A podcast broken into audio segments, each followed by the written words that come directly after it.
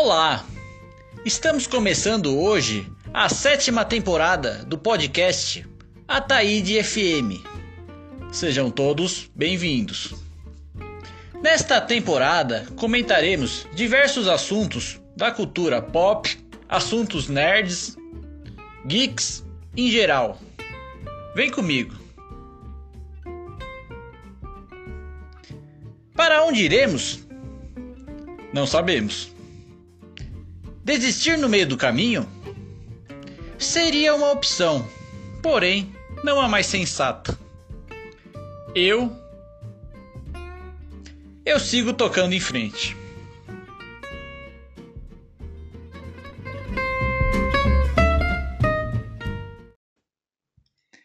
Um homem decide chegar mais cedo em casa. Só que neste dia, como muitos outros, sua mulher ou estava traindo.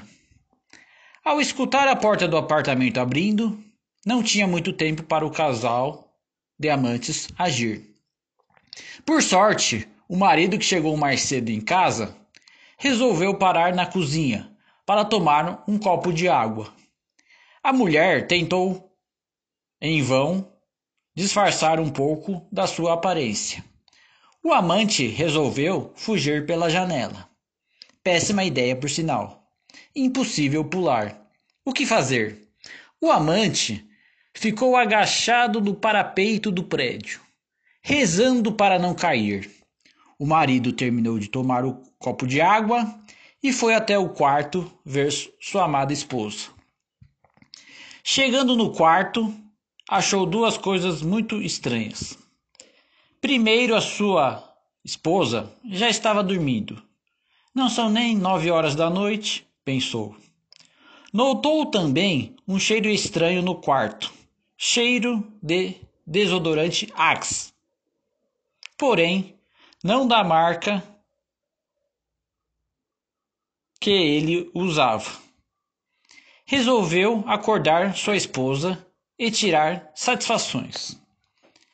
A mulher contou uma história sem pé nem cabeça muito difícil de acreditar.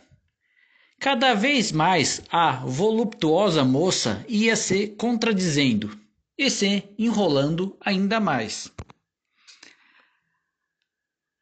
Até que não aguentou mais inventar sucessivas mentiras e começou a chorar. O amante, que se equilibrava numa parte fina do muro, jurou se eu sair dessa situação, prometo nunca mais arrumar confusão com mulher casada. Eu juro. Nesse momento, por uma incrível coincidência quase que surrealista, já vista em outras anedotas, um caminhão. O homem que chegou mais cedo em casa queria uma explicação da sua até então mulher. Vendo que não teria muito o que fazer, a mulher resolveu então botar tudo em pratos limpos. Tá bom, eu vou esclarecer as coisas. O amante já sentia muitas câimbras por todo o corpo. Resolveu saltar. Então, naquele caminhão que se aproximava. O caminhão trazia bananas. Saltou com toda a esperança e com suas últimas forças. Seu corpo caiu na parte de trás do caminhão com o impacto da queda, o moço acabou apagando. Porém, saiu vivo dessa situação. A mulher então disse para o marido: A verdade está lá fora. Inclinando com a cabeça em direção à janela. O marido se aproximou da janela e nada encontrou. Depois de toda essa confusão, o marido resolveu deixar para lá e foi tomar banho sozinho. Permaneceram casados por mais sete longos anos e depois se separaram.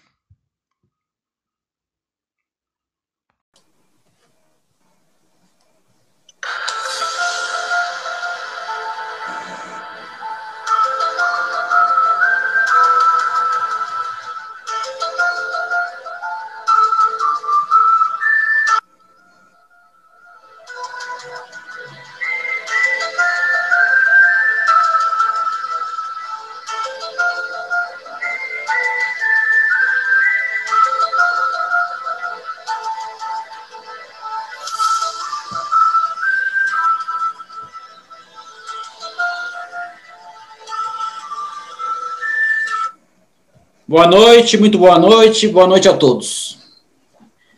Hoje, neste episódio especial, falaremos sobre um pouco sobre a maior série de todos os tempos, Arquivo X. Para me acompanhar nesta jornada, chamei meu amigo de longa data, Kleber Lopes, lá de Santana de Parnaíba. E aí, Kleber, como é que Boa tá? noite, pessoal. Tudo certo? Tudo bem, e você? Tudo, tudo, tudo. Tra tudo tranquilo. É, eu, tudo tranquilo. A intenção inicial desse episódio é apresentar a série para as novas gerações, entendeu? Então, é, a gente vai primeiro Isso é importante. apresentar, falar, explicar o que é Arquivo X, como eles começaram a criar a série e tudo, né?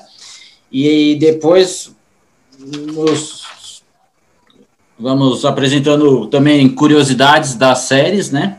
Da, da série. E, e vamos fazer também um breve panorama, assim, é, passando por alguns episódios memoráveis que a série teve, né? Então, nesse primeiro momento, eu vou ler uma definição do, do que é o arquivo X, né? É um pouquinho longa, mas tu vai escutando aí, entendeu? Uhum. Vamos lá. O arquivo X é um arquivo que contém relatos sobre casos paranormais não explicados, que acabaram guardados no subsolo do FBI. Mais tarde, foram achados pelo agente Fox Mulder. Desapare... Desacreditado e debochado pelos outros membros do FBI, Mulder, Mulder começa a investigar esses arquivos X, que contêm casos de abduções e parecem envolver uma conspiração do governo americano para esconder a existência de vida extraterrestre. Nos arquivos também se encontram casos envolvendo satanismo, relatos de aparições de fantasmas, ocultismos e outros casos misteriosos. Sua busca pela verdade também tem como meta encontrar sua irmã, raptada há mais de 20 anos, e que ele acredita ter sido abduzida por alienígenas.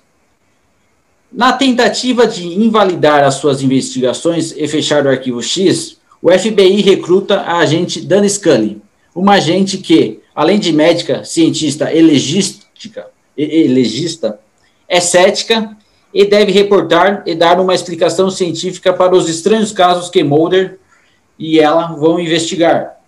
Mais ou menos como uma espiã, Entretanto, com o passar do tempo, a própria agente Scully começa a se dar conta de que as inacreditáveis teorias de seu parceiro fazem sentido. E cada vez mais a sua ciência passa não mais a confrontar o que testemunha, mas a buscar respostas científicas para tais acontecimentos. Pouco a pouco, Scully torna-se mais crente e sua parceria com Mulder evolui a estágios inesperados de, grandes, de grande amizade. Nas temporadas seguintes, um romance e cumplicidade, na busca pela verdade e para desbaratar a grande conspiração que envolve os altos escalões do governo americano. The X-Files foi um sucesso para a emissora norte-americana Fox e recebeu críticas amplamente positivas, Porém, sua história maior foi criticada próxima ao seu final. Inicialmente considerada uma série com uma legião específica de fãs, tornou-se parte da cultura popular, que indagou temas como descrença a governos, teorias da conspiração e espiritualidade. Tanto a série em si quanto seus atores principais receberam múltiplas nomeações e prêmios. E, à época de sua conclusão, foi a série mais longa de ficção científica da história da TV norte-americana, vindo a perder esse posto posteriormente para Stargate. Em sua primeira exibição, a série totalizou 202 episódios, divididos em nove temporadas. Em março de 2015, foi anunciado o retorno da série no formato de uma minissérie, com as filmagens começando em meados de 2015.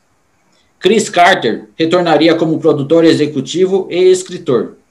David, David Duchovny e Gillian Anderson e Mitch foram confirmados na atuação de seus personagens.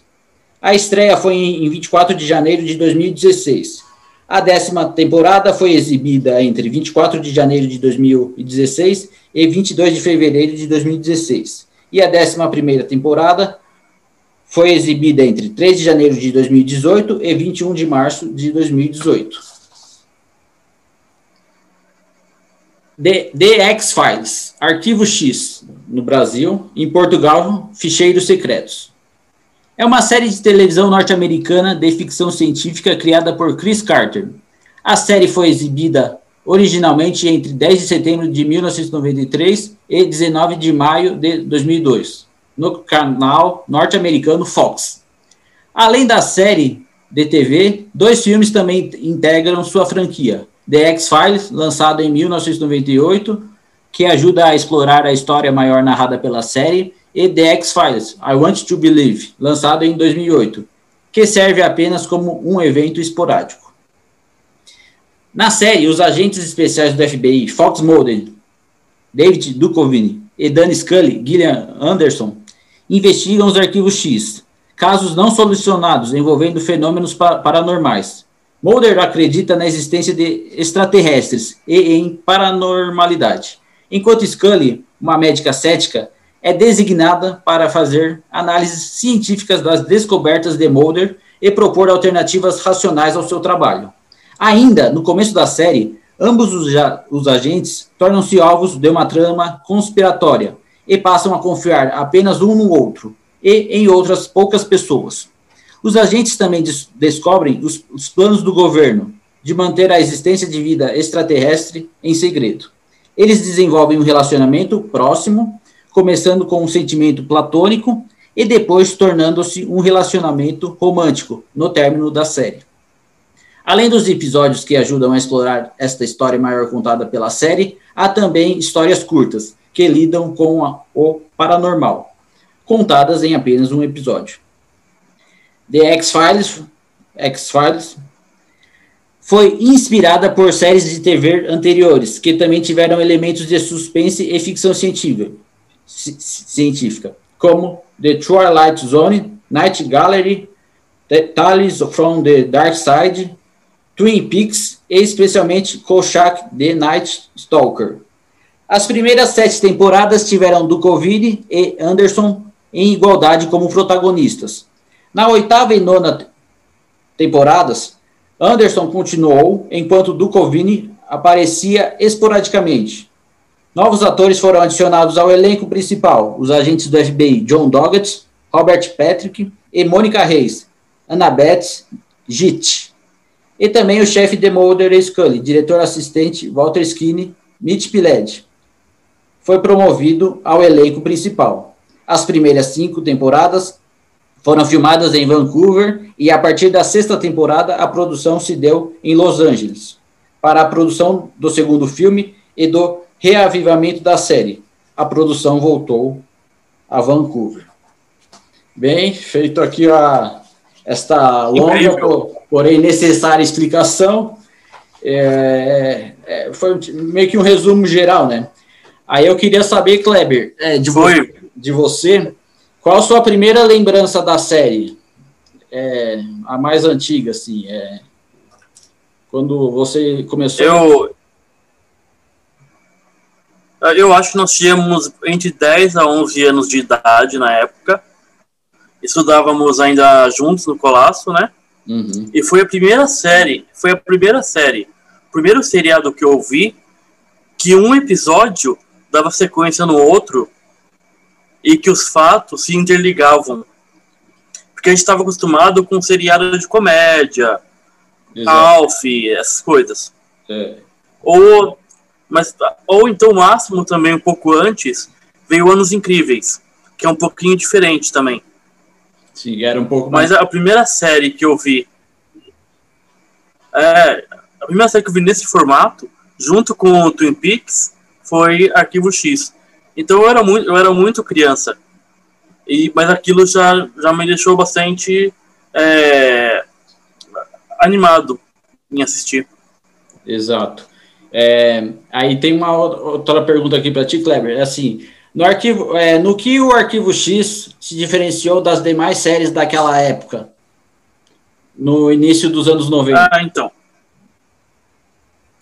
Se você for pegar esse período dos anos 90, a série que chega mais perto de Arquivo X, eu acho que é Twin Peaks. Exato. Porque é uma série de investigação, é uma série de investigação sobre uma conspiração e com fatos também misteriosos. Que tem o David, que tem o David do Scheuer junto, né? No Sim, elenco. Isso aí, exatamente. Né? Aí, mas a primeira. Não, isso, eu acabei lembrando disso que eu estava lendo, né? Daí eu, ah, ele participou, entendeu?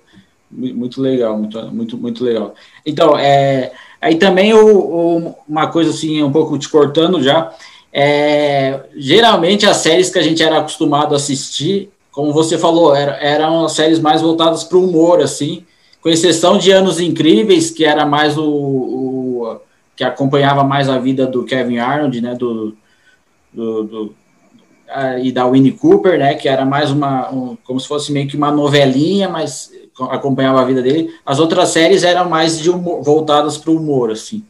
E tinham séries também de aventura, tipo MacGyver. E aí eu lembro também que tinha Barrados no Baile, entendeu? Barrados no Baile também mostrava assim um pouco mais dos do jovens, assim. Mas nesse formato de é, então.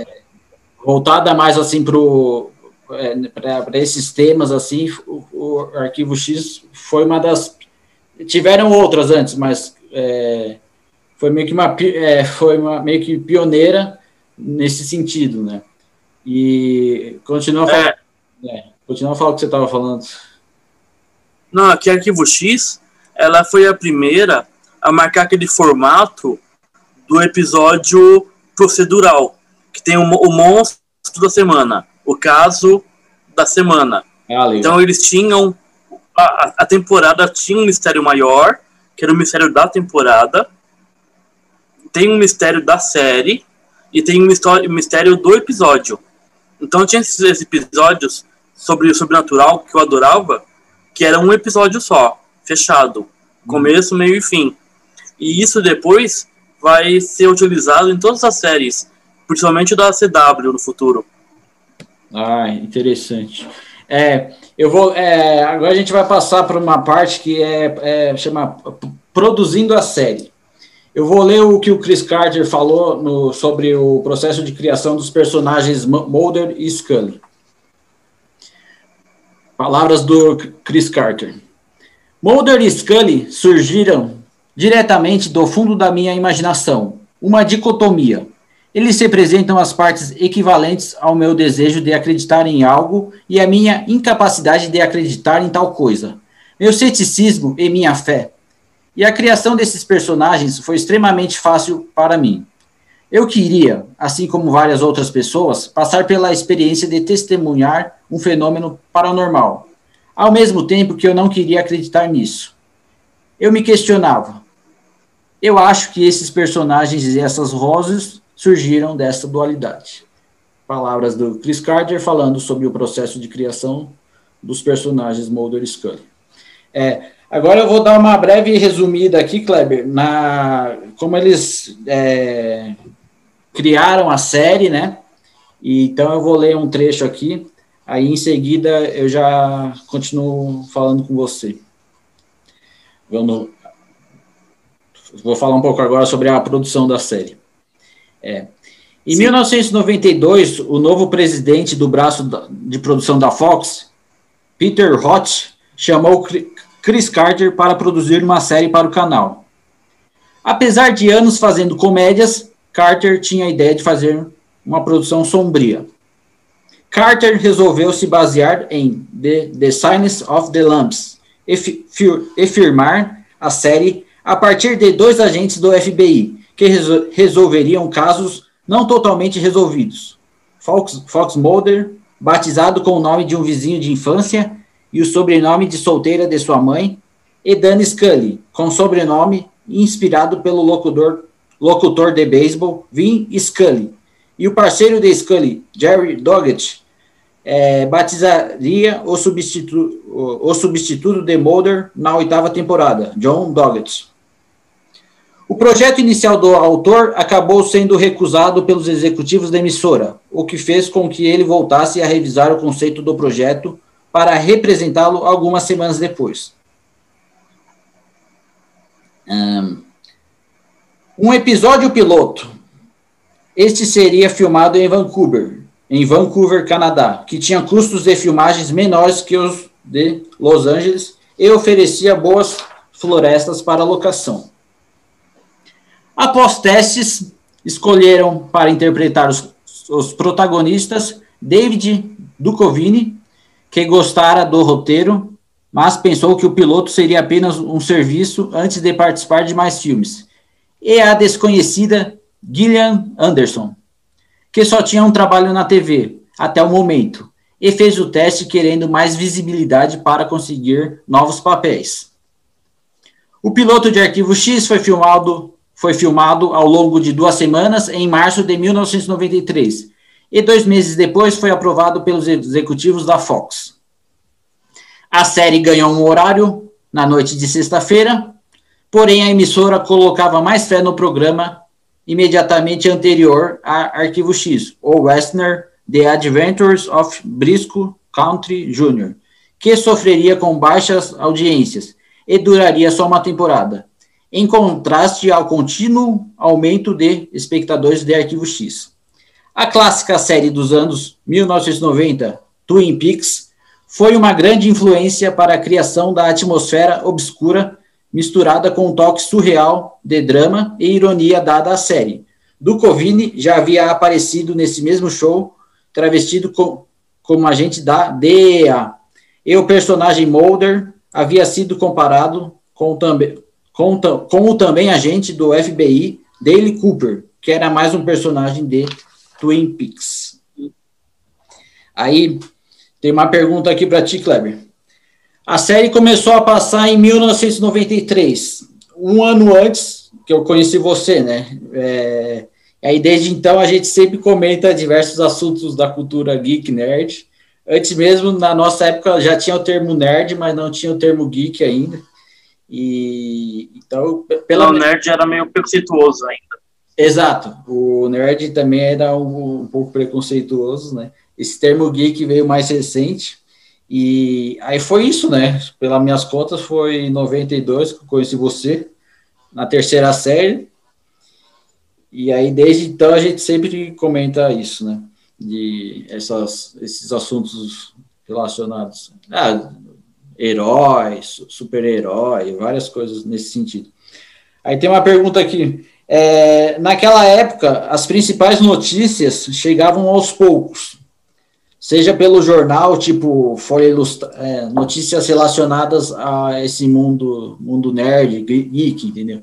não, não tinha internet, então as, as notícias demoravam um pouco para chegar aqui para a gente.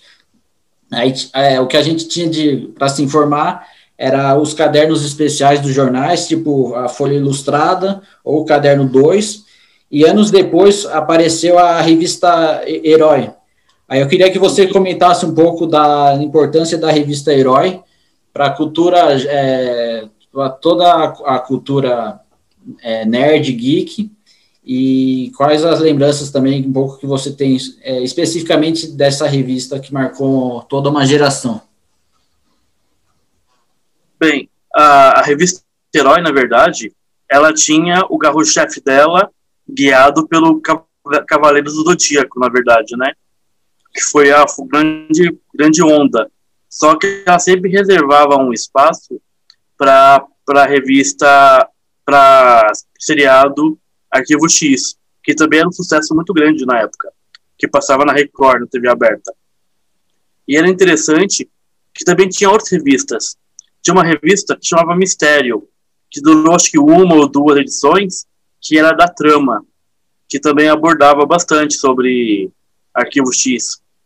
Mas a Herói, especificamente, ela fazia um trabalho de jornalismo que não existia em nenhum outro lugar, porque a grande mídia não se importava com um seriado como Arquivo X. Ainda mais passando na Record. Exato. E eu lembro também que tinha. Não, para continuar falando. É, eu lembro também que tinha a, já tinha a revista de RPG, aquela RPG a, a, é, era RPG Brasil ou Dragon RPG que, que chamava a revista? E... A, a revista começou como Dragão primeiro. Ah, isso. Só que como tinha a Dragon, como tinha a Dragon americana, daí eles resolveram chamar Dragão Brasil. Ah, e, e foi muito importante a revista para Arquivo X. É, mais ou menos no ano 94, 95, 96, essa revista trazia adaptações de Arquivo X para os principais sistemas de RPG, incluindo GURPS, que era muito bom. É, é bom falar que tinha várias revistas com, com baixa tiragem que falavam sobre Arquivo X na época. É que não duravam muito tempo. Perfeito. É, o Kleber, agora eu vou entrar num. Vamos comentar com você um pouco sobre curiosidades sobre o arquivo X. Aí, mas inicialmente, é, eu selecionei algumas curiosidades aqui do, da série, né? Mas antes eu vou ler também, um, dar uma breve resumida, aí depois eu pergunto para você uma, uma outra coisa. Vou lá. Quando o Arquivo X desembarcou na TV em 1993, ninguém poderia prever o quão importante a série seria para uma geração inteira de jovens sedentos por mistérios. O que começou com uma pequena base de fãs, logo se tornou um dos maiores cultos da cultura pop, deixando um legado importantíssimo para o gênero de ficção científica. E até é difícil imaginar isso, mas na época, a Entertainment Weekly apelidou a série Arquivo X de Um Caso Perdido e disse que o pro programa estava fadado ao cancelamento logo em sua segunda temporada. No entanto, a série sobreviveu e ganhou fôlego para se tornar a produção, a produção mais longeva de ficção científica até hoje. A série conquistou mais de 50 milhões de espectadores pelo mundo inteiro e teve uma 11 primeira temporada produzida 23 anos depois de sua primeira exibição. É, agora eu vou meio que comentar com você é, umas, umas, umas é, dez curiosidades e aí eu vou ler um pouquinho sobre as curiosidades, aí depois a gente comenta um pouco em cima. É, Chris Carter é, teve a ideia de fazer Arquivo X a partir de um relatório sobre abduções alienígenas. O criador do programa, Chris Carter, teve a ideia de fazer a série Arquivo X depois de ler um relatório do professor de Harvard, Harvard John E. Mack, um psiquiatra e uma das principais autoridades sobre os efeitos de abduções alienígenas. Carter mostrou sua ideia para Fox pouco depois e após alguns solavancos ao longo do caminho, Arquivo X nasceu. Uh, outra produção foi Kolchak e os Demônios da Noite. Essa série você chegou a ver alguma coisa? Você já conhecia? Eu só conheço essa série de nome. Não. Eu, eu, eu também acho que não chegou, chegou no Brasil. É, eu, o Twin Peaks eu lembro muito, o Twilight Zone eu, Twin Peaks, sim. eu vejo até hoje. Também. O Twilight Zone Também. Eu, eu, vejo até hoje, tanto as antigas quanto as mais recentes, a mais recente temporada que está passando, né? E... É que o Twin Peaks, a gente, era, Twin Peaks a, gente, a gente era muito jovem, eu acho. Foi em 90 que passou, então a gente tinha oito anos no máximo. Por aí, é. Aí é a, da Laura Palmer. Exato. É, aí aqui eles citam as referências, né? A Kolchak, Os Demônios da Noite, que conta a história de um repórter. É, é conta a, a Kolchak conta a história de um repórter de Chicago que investiga crimes com antecedentes bem misteriosos e paranormais. É, aí falam também da influência de Twilight Zone, que tinha um formato de antologia de monstros, com uma moral ao fim de cada episódio, bem como a série misteriosa Alfred Hitchcock Presents. Essa série do, do também nunca vi, mas a Twilight Zone eu assisti. Aí uma outra curiosidade aqui, Kleber, é que na vida real, Scully é a crente e Mulder é o cético. Uhum. Ao criar a dupla que investiga os mistérios em arquivo X, Carter to, é, tomou, de faz, é, tomou de fazer Mulder o cara que crê em absolutamente tudo, e Scully, a cética, que não acredita em nada. Na realidade, as coisas não poderiam ser mais diferentes, com David Duchovny sendo uma pessoa que não acredita em absolutamente, absolutamente, absolutamente nada, e Gillian Anderson, aquela que sabe de todas as teorias alienígenas possíveis. Eu achei bem interessante isso, é, essa curiosidade. curioso. É, justamente, então, na, na, vida real é o contrário da série, o, o papel. Aí, em uma entrevista de 1994 à revista Entertainment Weekly, Anderson confessou, Gillian Anderson, né, a Scully, a psicocinese me atrai, eu adoro essas coisas, devido ao grau em que o universo é obviamente imenso. O pensamento de que somos o único planeta com seres vivos não faz o menor sentido. Não faz o mínimo sentido. Isso não significa necessariamente que existem alienígenas. Lógico, mas poderia haver. Vamos aqui para uma outra curiosidade. É, essa aqui eu também achei bem interessante. Scully foi inspirada em Clarice Starling, de O Silêncio dos Inocentes. A principal influência de Carter para o personagem de Scully na série Arquivo X foi Clarice Starling, do trailer psicológico de 1991, O Silêncio dos Inocentes.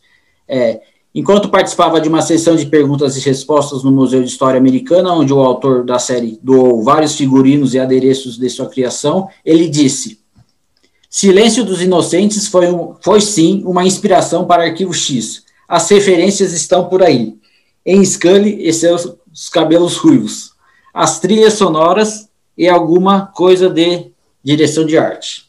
Outra semelhança também pode ser vista nas aparências dos personagens, como estilo de roupa e linguagem corporal, para não mencionar suas atitudes impulsivas, talvez um pouco sentido.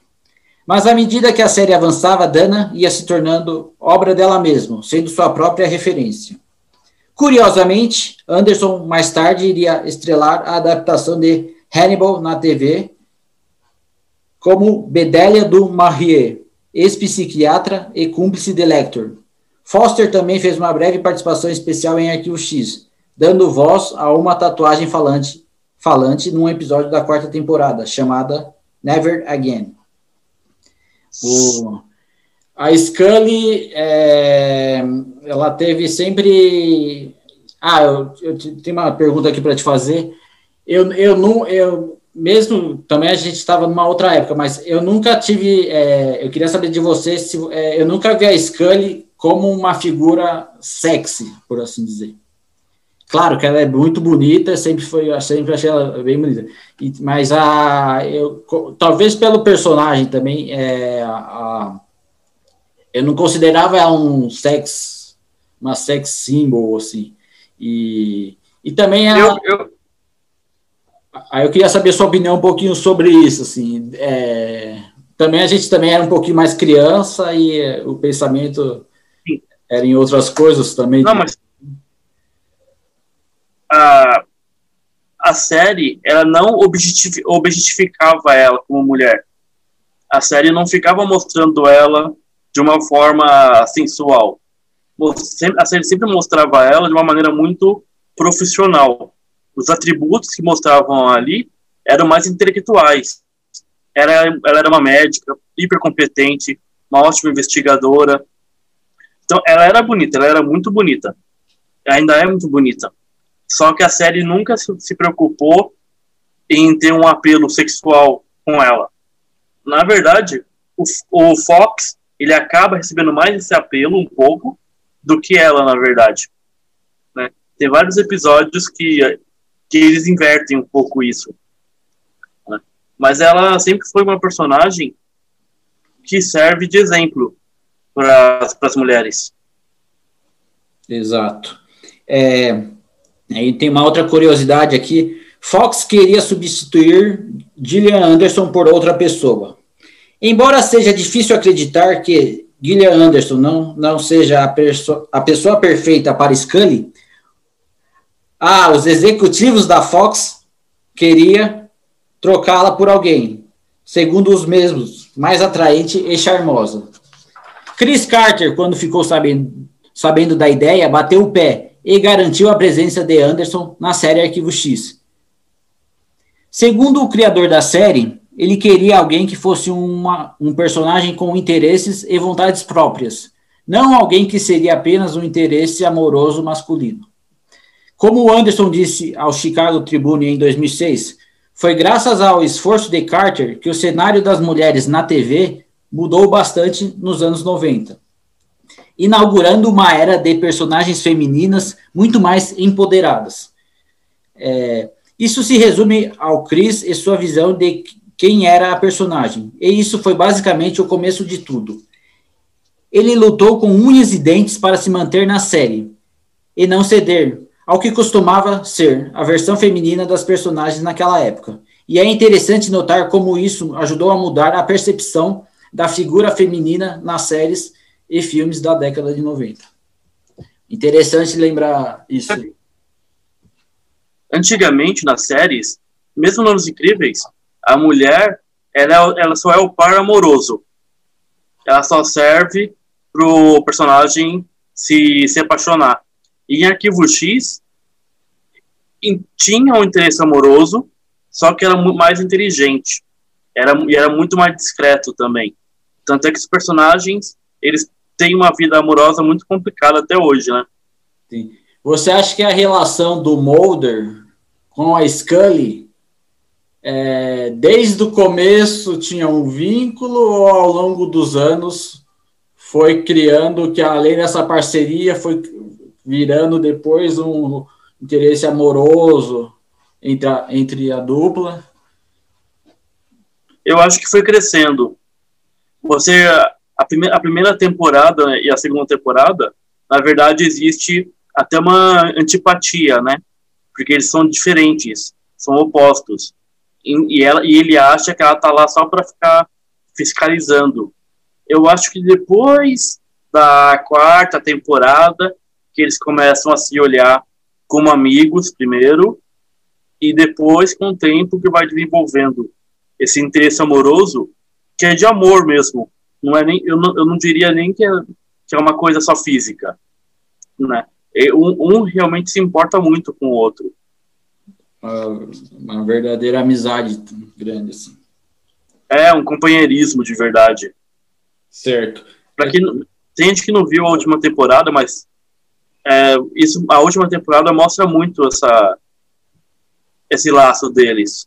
Ah, Falaremos a seguir, não, a seguir não, mais para frente ali, em breve iremos tocar, comentar as últimas temporadas. É. Aí tem uma. Não dê spoiler. É. De, dentro de em, em, instantes iremos comentar. É, é, Anderson filmou várias cenas em pé numa caixa. Isso aí eu achei engraçado. David Duchovny tem 1,84m de altura. Gillian Anderson tem 1,60m. A diferença de 24 centímetros entre os atores ficava bem des descarada quando os dois estavam juntos em algum diálogo.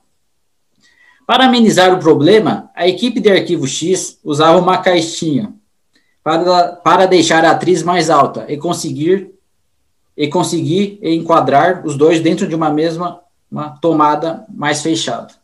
Interessante isso. O, eu não sabia que a diferença é, então. que eu não sabia que a diferença era tanto assim. Eu, eu acreditava, claro, que o, o Mulder era mais alto, mas eu, aí por uma questão técnica, na época eles decidiram. Depois acho que não fizeram mais isso, mas é, Acho que naquela. É, mas eu acho que, eu acho que é besteira isso também. É, tem isso também. Aí, outra curiosidade. Acho que hoje em dia não fazem mais isso, não. É, não, acho que, eu acho que nas duas últimas, falar, não, vamos gravar e enquadra eles de outro jeito e tá tudo beleza. Aí tem assim, ó. Arquivo X foi uma das primeiras séries a receber a classificação indicativa na TV.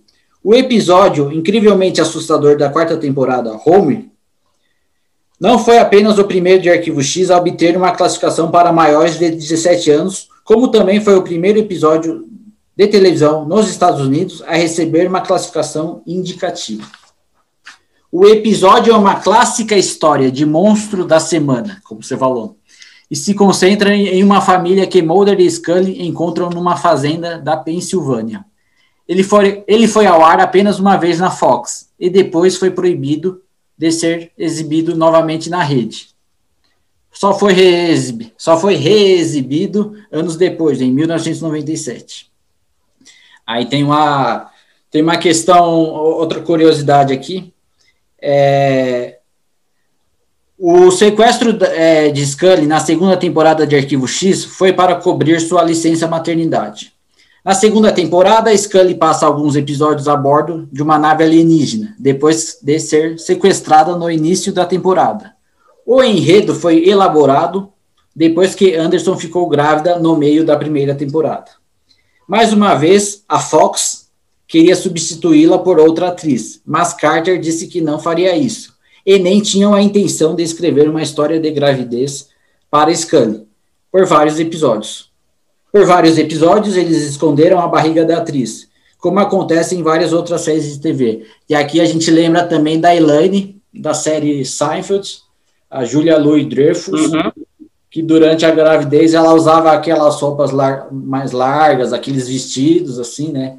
A Scully, no caso, ela botava, chama sobretudo, né? Aquela capa, aqueles maiores, assim, e isso aí dá para disfarçar um pouco que geralmente a barriga começa a aumentar um pouquinho a partir do quinto mês, então meio que eles... E ela, é bem, ela, ela mesmo já é bem magrinha, né? Não hum. deve ter engordado muito. É. Aí só para manter aqui, Carter então alterou a narrativa planejada. Ah, por causa da gravidez da Scully, ele mudou um pouco a narrativa, terminando a primeira temporada com a separação dos integrantes do Arquivo X e o afastamento de Mulder e Scully, para reduzir o número de cenas de Gillian Anderson. Sua personagem foi sequestrada por três episódios na segunda temporada para que ela pudesse ter sua licença maternidade. Ela voltou no episódio Oni Brett, onde misteriosa, onde misteriosamente aparece em coma numa cama de hospital, sem que ninguém saiba quem foi o responsável por isso. No entanto, seu sequestro iria inspirar vários outros arcos da história nas temporadas seguintes. Aí é, não, foi isso. Aí tem uma outra curiosidade aqui. Tem mais. É, a música de abertura de Arquivo X foi inspirada em uma música do The Smiths. A música é, foi, é, foi, inspirada na música do The Smiths, da banda, né? Chamada How Song Is Snow, de um álbum chamado Mitch Smolder. É, depois de criar aquele assobio, o compositor Mark Snow buscava uma melodia para o tema da série. E se debruçou sobre o teclado, procurando alguma inspiração. O efeito criado no teclado produziu um eco meio angustiante, que Mark curtiu. Ele então mostrou para Carter e, com mais alguns ajustes, fizeram a música de abertura. Aí eu queria que você, coment... eu queria que você comentasse um pouco da música da abertura é, a sua percepção?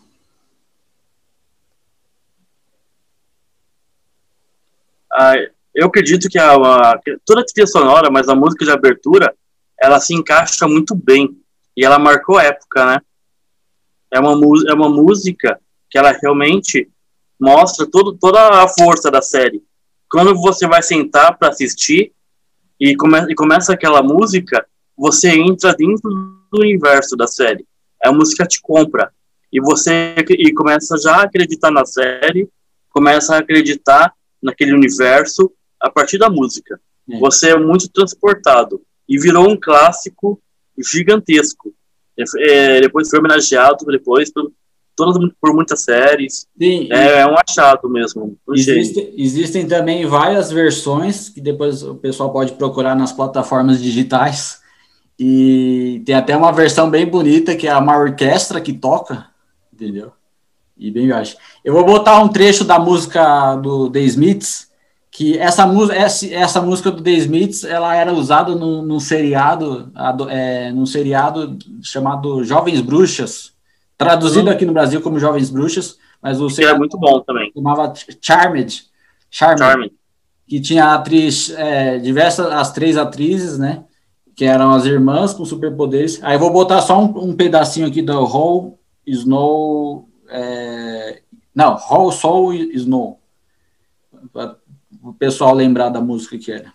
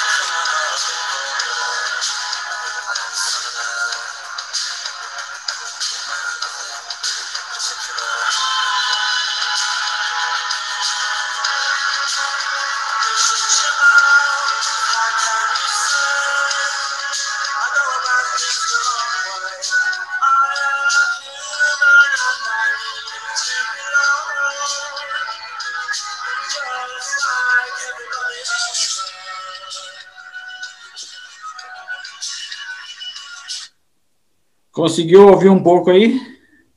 Sim, e eu já conhecia bastante essa música, eu gosto da banda, sou fã também. É, inclusive é, é, das mais. No anos 80 assim, mesmo. Do Smith são das mais tocadas. Aí eu queria. Uhum. É, tem mais duas curiosidades aqui.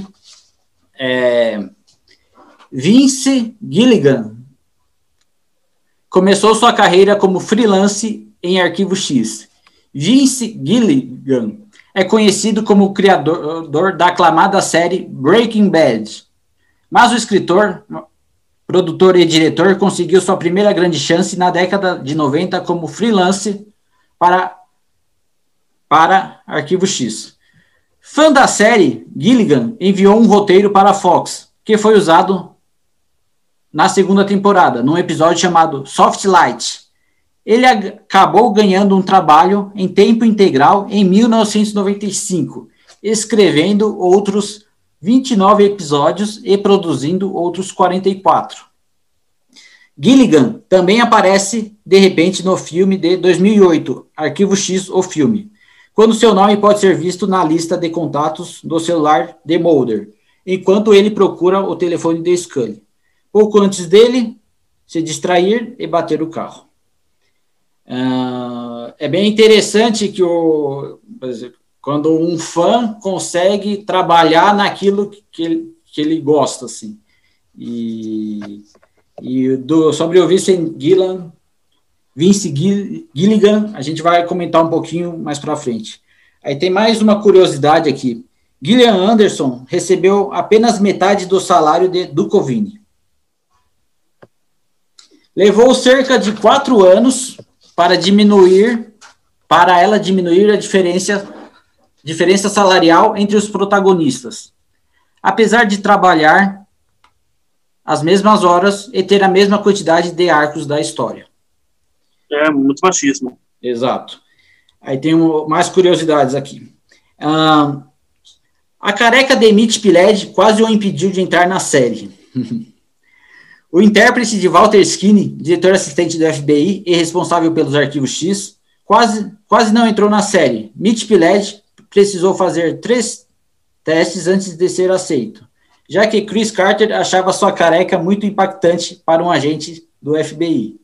Pileggi viria a conhecer sua esposa, Arlene Warren, durante as gravações, já que ela era o dublê de corpo de Gillian Anderson. Aí tem é, na verdade, assim, a careca da, do, do, personagem, assim, não, não era o problema do personagem em si. Um, pouco, na, um pouquinho sobre o, o, o Skinner, a gente vai comentar também um pouquinho mais para frente. Aí tem outra curiosidade aqui. O canceroso era para ser apenas um extra, e seu ator nem fumava. O maior vilão de Arquivo X aparece pela primeira vez apenas no fundo de uma sala fumando seu cigarrinho. Ninguém sabia naquele momento que ele se tornaria o maior antagonista da série, nem mesmo seu intérprete, William B. Davis. Curiosamente, Davis sequer era fumante quando aceitou o papel. Ou melhor, ele era um ex-fumante, já que largara o vício 20 anos antes. É, na época, eu queria conseguir lembrar o, o canceroso ele não aparecia tanto na, nas primeiras temporadas. Eu lembro dele mais perto quando teve o primeiro filme, daquele arco do óleo. Foi mais ou menos aí que eu me lembro que ele começou a ganhar muita importância. Uhum. É, aí tem mais duas curiosidades aqui para é, que a gente vai comentar um pouquinho aqui rapidamente. É, a Scully sempre foi pensada como protagonista. Dana Scully que, quebrou paradigmas e ajudou a moldar uma geração de mulheres ao se mostrar como uma personagem feminina extremamente forte e ligada a áreas, a, a áreas até então ditas masculinas, principalmente na parte científica. Apesar de ter mexido nesses padrões, Chris Carter garante que não pensava nisso no começo. A série realmente teria um casal protagonista, sendo que a mulher seria o elo mais racional dessa relação. Como é na vida real também. Geralmente, é, é verdade. O, o é. homem sempre está mais viajando. E a mulher está no chão. A mulher. Se bem que a mulher fica um pouquinho mais nervosa e, e, sempre cobra um pouco. É, cada caso é um caso também, né? Cada caso é um é. Ah, ah, tá. E tem aqui. A amizade entre os ator, atores aumentou depois do final da série. É, durante as gravações do segundo filme, em 2008, estamos mais conscientes das, das, necessidades, dos desejos, das preocupações do outro e, o, e os levamos em consideração, explicou a atriz Gillian Anderson. Tem um breve comentário aqui que eu tenho que fazer. Imagina, eles têm tanto tempo de amizade quanto a gente. Sim, é. São mais de. Em 2023 vão ser 30 anos, né? De, de Sim. De, de coisa. 2022, ó, oh, ano que vem. Aham, uhum, 30 anos. 30 anos. Aí eu queria falar assim, é, ainda um fato. Uma vizinha católica não deixava meu amigo no, do bairro ver, ver a série. Na minha casa também o programa era censurado para os dois menores, minha irmã e eu. Depois, com muita conversa e algumas restrições do tipo fechar o, olho em determinadas partes, ambas as casas passaram a acompanhar a série. Mas essa lembrança também que eu tenho pode ser o, o efeito Mandela, entendeu? que nós iremos comentar. Sim, sim. Mas um, um, um fato interessante é que no ano de 98, a Record ameaçou cancelar a série. A Record não ia mais passar a série. E, na época eu não, eu não tinha internet ainda. A única maneira que eu arrumei para tentar fazer um ativismo para manter a série era ligar no telefone fixo na Record para ficar enchendo o saco do pessoal de lá da, da grade para não cancelar a série. Isso aí foi em que ano? 98. Nossa, ma maravilha. Aí tem um fato importante. É, como um episódio de Arquivo X foi fundamental na criação de Breaking Bad. Nota da produção. Meu eterno agradecimento à Rede Record por passar na íntegra essas duas séries, Arquivo X e Breaking? Bad. Química do Mal. É. Porque inicialmente eu, eu, fiquei pensando assim, ah, se o Arquivo X tivesse passado na Globo, talvez mais pessoas inicialmente conheceriam, mas eles não iriam tratar a série com o devido respeito e depois de uhum. alguma, algumas alguns episódios, se não se não tivesse dado audiência, eles eles cortavam cortavam cortavam fora da, da parada o negócio. É, se perdesse audiência, já cortava. É. Aí assim, ó. Roteirizado por ele próprio, o segundo episódio da sexta temporada mostrava Mulder sendo sequestrado e precisando dirigir a toda velocidade com uma arma apontada em sua direção. Tudo porque o sequestrador garantia que sua cabeça iria explodir caso o agente do FBI parasse. O personagem era considerado pelos produtores, por isso, Gilligan venceria. É, que, por isso, Gilligan, Vince Gilligan, queria um ator competente para lidar algum tipo de humanidade.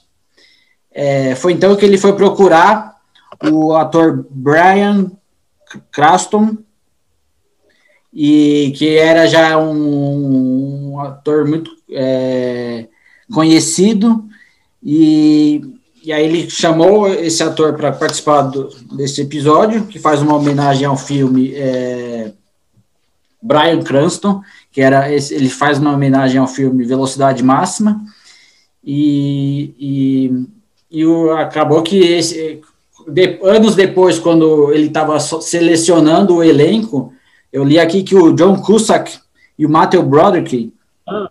recusaram o personagem Walter White, entendeu? Uhum. Devem ter se arrependido. Muito. Claro que os dois estão mais ou menos, mas eu sei, sei aqui meio que a, o Joe Cusack seria interessante e o Matthew uhum. Eu acharia que ele meio que voltaria, entendeu? E claro. Seria outro personagem mesmo cada um mantém. Claro, não, agora depois que o Brian Cranston fez, não dá para imaginar com outra pessoa. Outra pessoa. Mas o. É isso aqui, ó. É, depois o Brian Cranston tornou-se uma estrela, sendo inclusive indicado ao Oscar por sua performance em Trumbo, enquanto Vince Gilligan virou um dos nomes mais respeitados do mercado, desenvolvendo inclusive um derivado de Breaking Bad focado no advogado trambiqueiro Saul Goodman. Better Call Saul, obra elogiada pela crítica especializada e que recebeu múltiplas indicações ao Emmy. Esse episódio Drive, que tem a participação do Brian Creston, eu sempre recomendo assim para a galera assistir. E é, vale, vale muito a pena. Assim. É, ainda mais agora, ainda mais depois de, de tudo rever o Brian Cranston, Cranston é, nesse episódio é muito interessante. Antes de terminar a primeira parte, Kleber, eu. Deixa eu ver aqui. Tá. eu queria que a gente comentasse um pouco do, dos filmes do, do, da série Arquivo X. Sim. O, primeiro filme foi Arquivo X, foi Arquivo X, o filme, e o segundo foi Arquivo X, Eu Quero Acreditar. O primeiro filme ocorre entre a quinta e a sexta temporada, enquanto o segundo filme ocorre seis anos após os eventos do final da nona temporada. Aí eu vou ler o breve resumo aqui do arquivo X do filme. Lançamento em 21 de agosto de 1998. Eu lembro que eu assisti no cinema. Dois agentes do FBI que foram até Dallas, Texas, tentam evitar que um prédio fe federal explodisse em um atentado terrorista. Ficam estarrecidos quando descobrem que a explosão no qual supostamente morreram três bombeiros e uma criança foi causada pelo próprio governo, para tentar abafar o caso de um vírus alienígena, que esteve adormecido por milhares de anos e agora volta à superfície. Apenas um médico, Martin Landau, que conhece a realidade dos fatos, tenta alertá-los, mas agentes do governo o perseguem e fazem de tudo para que ele seja desacreditado. Eu lembro que na época, 1998, foi muito legal ver o arquivo X na, na tela grande. E você lembra desse primeiro filme? Lembro bastante. Marcou, marcou muito. Eu lembro que o plot dele era dando continuidade na, nos episódios da temporada, né? Que falava sobre uma substância oleosa que eram de, de origem alienígena, não era? Exato. O, aí teve de, alguns anos depois, é, como eles disseram que é seis anos após os eventos do final da nona temporada, o, em 2008, eles fizeram o polêmico Arquivo X Eu Quero Acreditar, lançamento 25 de 7 de 2008. É, eu, eu vou dar uma breve lida aqui na sinopse. Bem ao estilo de Arquivo X, a história do filme permanece um mistério. Apenas o seguinte foi revelado: trata-se de uma história independente, nos moldes de alguns dos episódios mais aclamados da série, que conduz ao complicado relacionamento entre Fox Mulder e Danny Scully por caminhos inesperados. Mulder continua sua inabalável busca pela verdade, e a intensa e extremamente inteligente médica Scully mantém-se fortemente vinculada às investigações de Mulder. Na época, eu lembro que eu não vi esse filme, mas eu lembro que você, Kleber, viu, e gostou. É, eu queria saber se. Tem uma pergunta aqui para ti. Eu queria saber se você mantém essa opinião ou mudou de ideia anos depois. Não, eu mantenho. Uh, é, um, é um filme que ele traz uma nostalgia, é um filme que traz um, um frescor para os fãs. Todo, todo mundo queria, queria um material, todo mundo ficou ansioso pelo material. E, e não tem por que a pessoa não gostar realmente. Não é algo ruim. Pelo contrário, é, é, é, muito, é muito dentro da, da síntese de arquivo X. Entendi.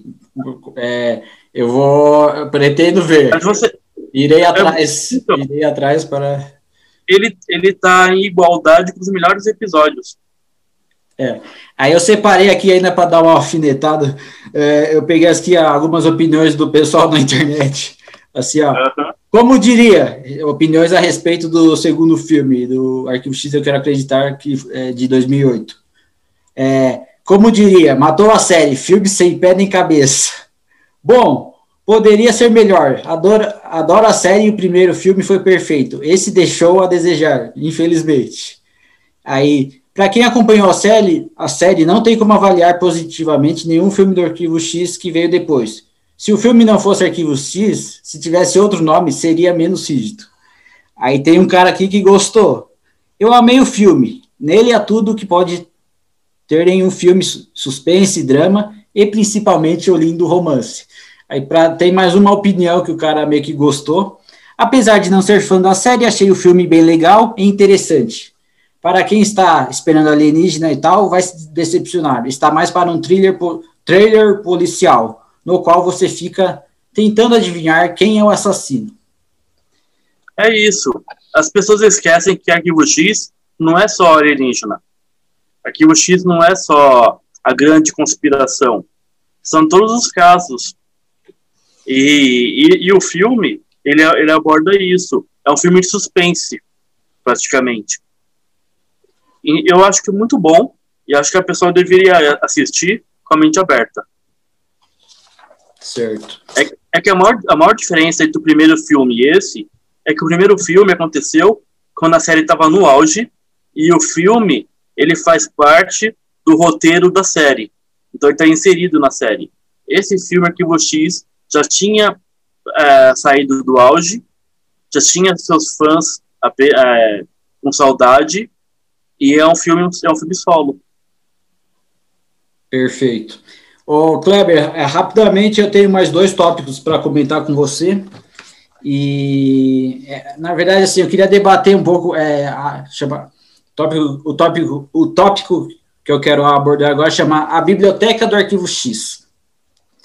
Queria que a gente debatesse um pouco sobre essa interessante possibilidade de ampliar e se aprofundar no universo da série, que são relacionados aos livros que, a, que foram lançados. Sim. É, Alguns livros tratavam de, dos bastidores da série, outros eram histórias não roteirizadas para te televisão, e alguns também tinham as histórias do, do, do, dos, dos episódios, episódios adaptados. Adaptados, né? Isso é, também acontece bastante com, com, o pessoal que gosta de Jornada nas Estrelas, Guerra nas Estrelas, e Doctor Who, que também o pessoal acaba é, lançando livros. E aí eu queria dizer também que que esses livros, muitos se encontram esgotados e, e também, ou fora de catálogo também, porque a, não tem também, depois de, depois de determinado tempo, as editoras pararam de ficar lançando, né?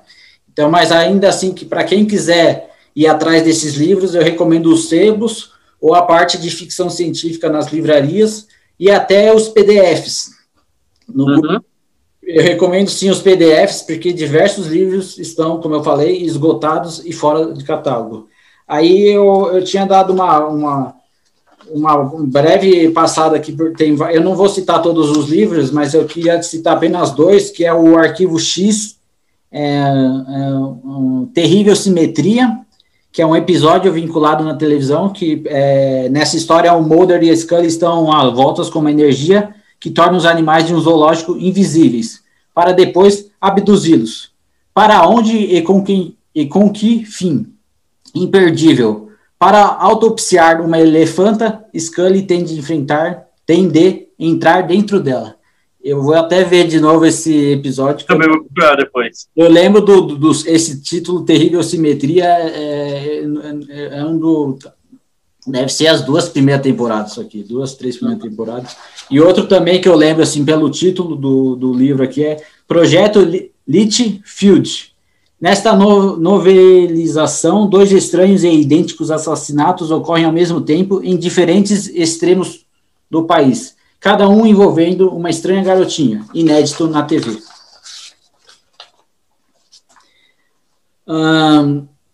Bem, o, você chegou na época, ainda tem na tua, na tua coleção algum livro? Se perderam com o tempo? Eu tinha alguns, né? Só que eu acabei me perdendo com o tempo. Nos anos 2000, mais ou menos, eu tinha alguns. Eu tinha do, do Jenny Toons, que é a minha história favorita de Arquivo X. Uhum. Né? Só que com o tempo fui perdendo, fui perdendo tudo, as revistas. Perfeito. É, lembrando que a tua revista tá comigo, né? Ah, então tá bem guardada, pode. É, tá, tá bem guardada, né? Inclusive tem que achar, que tem muita coisa guardada. Não tem importância, imagina. Exato. Mas, é, mas todo esse material, assim, publicado, ele, ele, ele acabou sumindo com o tempo. Sim, exato. O, eu vou para a parte nessa parte final da, da primeira parte aqui. Eu quero comentar com você os, os, os 10 mais notáveis episódios de Arquivo X. O, essa lista foi feita pela revista. Aquela uma, revista, revista da Abril é, Mundo Curioso. Eu vou passar rápido pelos episódios. Uhum. Dar, depois eu falo. Depois a gente comenta um pouco.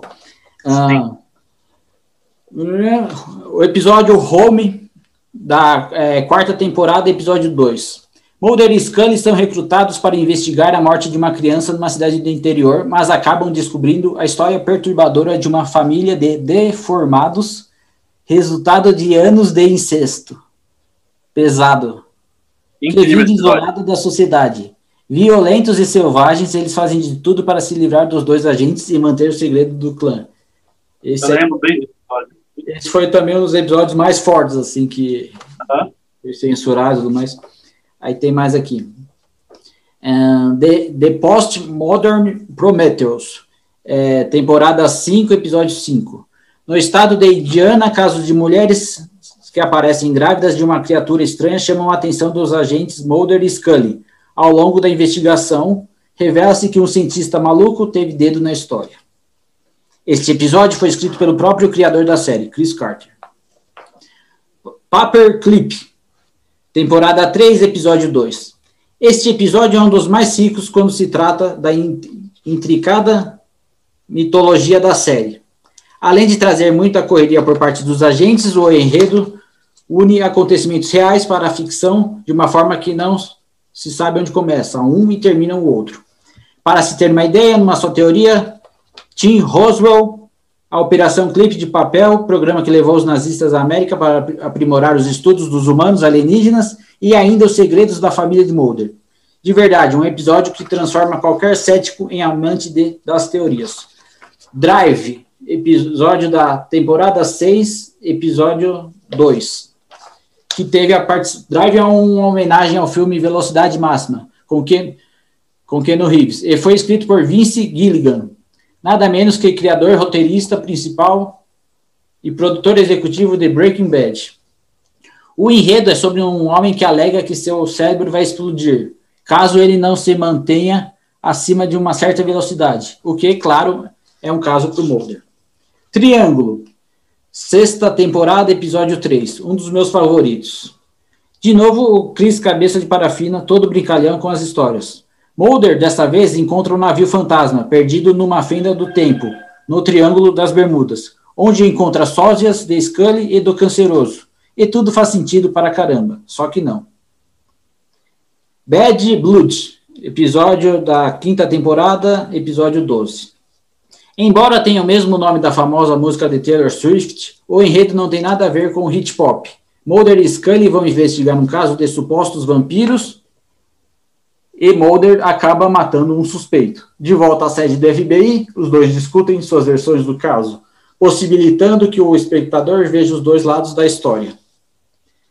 Uma sátira do começo ao fim. É ótimo para dar risadas sobre como, sobre como um mesmo acontecimento pode ser visto de formas tão distintas.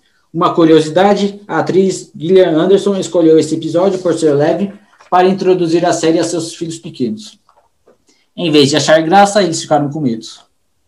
Badla, temporada 8, episódio 10. Badla é um daqueles episódios soltos que não interferem na mitologia da série, mas tem uma história legal.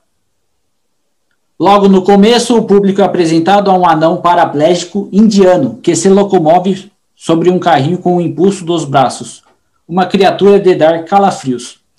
Pode até dar uma pontada de remorso, mas não se deixe enganar. O pequeno homem é uma entidade sobrenatural que tem a capacidade de se alojar na hum, cavidade anal de outras pessoas para se locomover. Com certeza, um dos episódios mais nojentos da série todo. Bizarro. É, improbável. improbable. Nove, é, temporada 9, episódio 13. Um assassino serial que usa numerologia para escolher suas vistas, para escolher suas vítimas, testa o raciocínio de Monica Reis, que está no lugar de Mulder. Longa história. E Dan Scully. Até aí parece só mais um episódio, episódio típico de série policial. Mas o grande destaque da história, da história é Burt Reynolds, astro da TV americana, que interpreta o próprio Deus. Esqueça tudo que, que ouviu a respeito do Todo-Poderoso. O personagem de Reynolds joga cartas, adora música francesa e italiana e é todo festeiro. Super divertido. É um episódio, é um episódio para descansar da tensão habitual da série. Esse episódio com o Burt Reynolds eu vou rever. Também não lembro dele. É, e até da temporada 9, é até bem recente, assim. Eu digo, foi feito na última temporada, é, na, na última temporada antes da parada. Tem mais dois episódios aqui para eu comentar, aí depois eu tenho uma pergunta para ti. É, Squeeze, é, temporada 1, episódio 3. Esse é apenas o terceiro episódio da série, mas mostra que a, a equipe já começou com tudo. A história tem foco em um mutante elástico, que se enfia em qualquer lugar de qualquer tamanho. Ele hiberna por 30 anos e só acorda para comer fígados humanos e então hibernar de novo. O que é um caso perfeito para os, os dois agentes mais curiosos do FBI. O episódio foi muito bem produzido e deixou uma ótima impressão para o público, além de apresentar o ar sombrio, o ar sombrio e de suspense que estava por vir. Simplesmente imperdível. P Pusher Episódio da terceira temporada, episódio. Não, terceira temporada, episódio 17. Mulder e Scully têm que deter um assassino que usa seus poderes de manipulação para induzir as vítimas ao suicídio. Sim, Patrick Mulder usa o poder da mente e nada mais. Um exemplo de vítima é o rapaz que foi encorajado a se encharcar de gasolina e atear fogo em si mesmo. Ou o senhor que sofreu um ataque cardíaco sob efeito da voz de Model. Com o roteiro de Vince Gilligan, esse episódio é inesquecível para, para qualquer um que assistiu à série. O clima de tensão e a inteligência do assassino manipulador são de prender o espectador da cadeira, no melhor dos sentidos, e garante o lugar entre os episódios mais amados. Agora, Kleber, é, para encerrar essa primeira parte, é, eu vou citar cinco episódios. É, é, difícil você escolher cinco ou dez, e, mas é, eu vou citar um, os meus cinco episódios e que eu sempre destaco para todo mundo que começa a ver Arquivo X, eu falo, ah, assiste esses cinco aqui. E curiosamente não são é, nenhum, esses cinco que eu escolhi não estão ligados a, ao arco principal da, da história da, da série, são episódios mais esporádicos, assim, mais são episódios que eu gosto bastante. Os episódios que eu, que eu, os cinco episódios que eu destaquei foram, foi, os episódios que eu destaquei foi, os episódios que eu destaquei foram, como as bruxas estragam o Natal, é, Triângulo, que, é, que ele tem tomadas únicas, né? o Drive com Brian Cranston, o Antinatural, que é um, um episódio que o Mulder conta a história de um jogador de beisebol, só que na verdade, assim, já, mesmo contando, é, vale a pena ver, é, o, o jogador de, de beisebol é alienígena, né? E eu também gosto de um outro episódio, que eu sempre separo aqui também para lembrar, eu esqueci de pegar o nome, é um que eles fazem como se fosse um, tipo, o Cidade Alerta, entrando na cena do crime, e aí a câmera acompanha o Mulder, e aí depois, o, no final do episódio, a Scully fala assim pro Mulder, ah, será que o pessoal vai acreditar nisso? Aí o Mulder vira para a câmera e fala assim, depende de como eles editarem isso. É. Aí para encerrar essa primeira parte, eu queria saber é, quais episódios são, é, se você lembra de uns cinco favoritos seu assim, é, se você conseguiu escolher alguns. Então, pode parecer, pode parecer clichê, né? Mas o primeiro episódio que eu escolho é realmente o episódio piloto. O episódio piloto, ele, ele, eles conseguiram colocar toda a essência da série logo no primeiro episódio. Tem muito, tem muito mistério, mostra bem os personagens, desenvolve bem os personagens, né? Outro, outro episódio que eu recomendo muito é o Toons, que é do Eugene Toons, que é esse monstro que ele tem. que ele volta, né? Que ele é um, é um, é um, tipo um criminoso sobrenatural. Legal. Tem outro que eu adoro também, que é o Little Green Man, que é sobre os homenzinhos verdes. Que é ah. é quando. né? Quando é, ele vai para Porto Rico. É das primeiras. Uma das primeiras mesmo, assim. Tu lembra a é, história do que conta mais ou menos esse episódio? O, tem, aquele, tem aquelas antenas que captam o sinal alienígena no espaço, né? Hum. Naquele projeto real mesmo, né? Aí o modo ele, ele vai para lá, tem essa antena, e parece que estão realmente captando é, sinal de vida alienígena. Aí fica aquele mistério. Será que é verdade ou não é ou não é verdade, né? Um, um outro episódio que eu adoro muito, que eu não sei o nome, mas que me marcou muito, é que no Brasil, quando teve o caso do chupacabra, lembra? Sim, lembra. Aí teve um episódio com o demônio de Jersey, que é, que é o chupacabra Isso. americano. Ah, interessante, interessante. Né? E vai bem, vai bem nesse ponto também, assim, né? Tem, deixa eu ver, um outro. Um que eu lembro bastante, deixa eu ver. Eu marquei aqui alguns. Tem o Triângulo, que é o Triângulo das Bermudas, Sim. que é num navio. Lembra, Bate, né? Assim? Gabaritamos nesse. Batendo, uh -huh. é um dos meus favoritos. Que a, é muito... são, a história se passa no, no é, a, a, todas as tomadas, é, aquela tomada de câmera, que os, uma só tomada, assim, que de câmera é muito interessante isso. A, a, a, câmera desse é fantástica, é incrível, né? É uma aula de cinema isso aí também, esse episódio. totalmente. E, de, e dessas últimas temporadas, eu, eu adorei também daquele ser da floresta, que é um licântropo. Né? Ele é um licântropo se torna humano. E é horrível pro coitado, a vida, a vida de humano. Sim. É. Porque a gente, a gente sempre pensa outro lado, né? Hum. Perfeito. Ô, ô, Kleber, eu vou fazer um intervalo agora e Sim. aí voltamos em, em seguida. É, Fechado. Perfeito? Perfeito. Então é isso. Voltamos a seguir.